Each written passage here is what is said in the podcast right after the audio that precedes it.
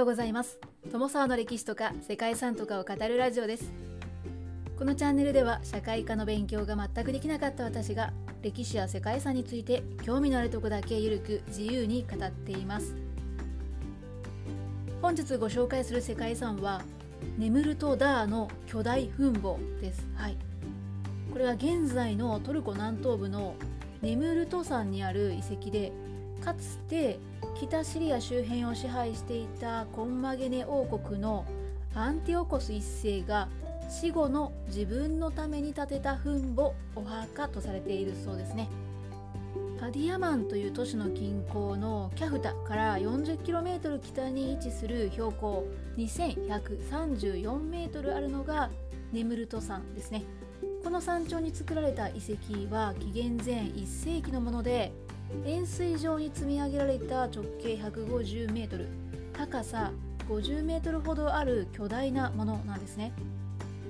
この人工的に作られた頂上部分には王の座像のほかワシやライオンなどのギリシャ神話の神々の頭部が無造作に転がっています。墳墓といっても現在まで内部の発掘はされていないようで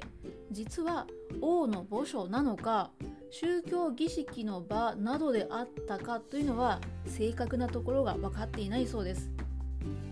また地面に転がっている大きな頭部は地震によって頭部が胴体から離れたという説やイスラム教徒による偶像破壊運動の一環という説も挙げられているそうですがこちらも未だ詳細は不明のようです、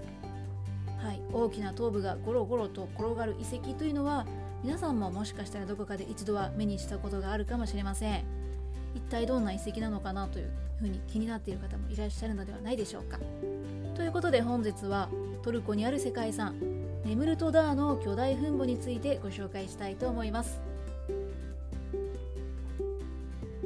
この番組はキャラクター辞典ワンタンは妖怪について知りたい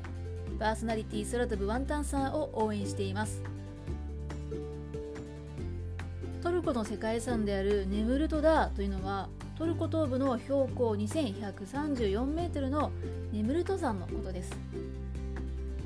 ネムルトダーは19世紀の後半にオスマン帝国が偶然山頂付近を移動していた際に山頂部が人工的な構造物であるということを発見したそうです。1881年になるとドイツ出身者の技師カール・ゼシュターによって本格的な発掘調査が行われました。ネムルトダーの山頂からは王自身の座像を含む8メートルから9メートルほどの巨大像が発見されました。現在この遺跡はコンマゲネ王国の王アンティオコス1世が紀元前62年に建てた巨大墳墓であるというふうにされています。遺跡に王の玉座の近くにあるこの峰を神聖な安らぎの場と定めようという文字が刻まれていたことからこの遺跡が墳墓であると考えられている。ものの現在では埋葬施設はまだ発見されていません。結果としては現在でも宗教上の儀式を執り行う場として機能していたんじゃないかという説と王自身がそこに永眠することを望んだ場所とねお墓とする説が対立していて結論には至っていないそうです。直径 150m そして高さ 49m の山頂は人工的に作られたピラミッドのようなもので墳墓は鷹とワシそしてライオンの像に守られていて王の座像であったりギリシャやペルシアの神々の像が残されています。ゼウス、アポロ、ヘラクレス、女神などのギリシャ神話やペルシャ神話の神々の像というのはヘレニズムの特徴を持っていてギリシャの彫像のような顔にペルシャ風の髪型や服装という風になっているそうですね。なんですけれども神々の像は全て首がありません、はい、首が落ちてしまっているんですね。一説では地震で落ちたというふうにも言われているんですけれども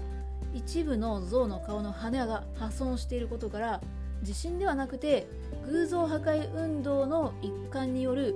人為的な破壊ではないかという説もあるそうです、はい、ところでコンマゲネ王国っていうのはどんな歴史の王国なんでしょうか？ご存知でしょうか？トルコには北西部のエーゲ海に広がる文明の流れにあるトロイだったり中央部には黒海から来たと言われるヒッタイト人によるハットゥーシャという文明があります。そして南東部にあったのがコンマゲネだったようですね。コンマゲネというのは東のペルシアの影響を受けて東西の文化が混在した文化であり現在のトルコ南東部のシリアとの国境地帯のこの地名の古代の呼び名でもあります。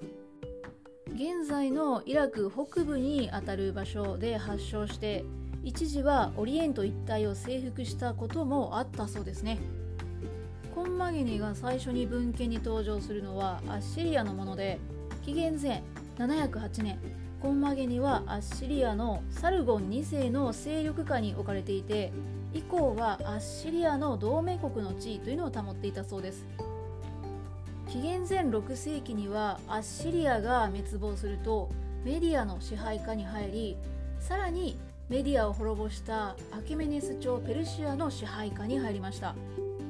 ですがさらにその後は紀元前4世紀にアレクサンダー大王の統制によってアケメネス朝が滅ぼされてしまうんですね。そして大王の死後に成立したヘレニズム諸国の一つセレウコス朝ペルシアの一つの州となったようです。ただ紀元前162年には本マゲニはやっと王国として独立するんですね。ですがはいそれも短い期間のことで今度はローマ帝国へと編入されてしまったということです。さまざまな変遷があったんですけれども王国であった全盛期に国王はネムルト山の山頂に巨大な墳墓を築いたということでこれがネムルトダーなんですね。墳墓の北側に位置するテラスの両端には装飾された80メートルの壁があってここに複数の石板が置かれています。石板にはアンティオコス1世が神々と握手をするような図柄が描かれていて